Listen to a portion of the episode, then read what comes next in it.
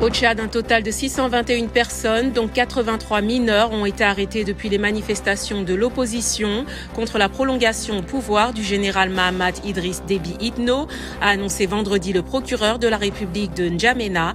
Violemment réprimées, ces manifestations ont fait une cinquantaine de morts le 20 octobre.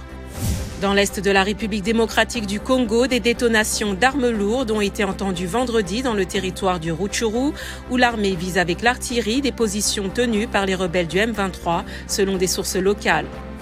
Le président angolais Joao Lorenzo est arrivé vendredi au Rwanda pour tenter de trouver une solution diplomatique entre Kigali et Kinshasa sur la recrudescence des combats dans l'est de la République démocratique du Congo.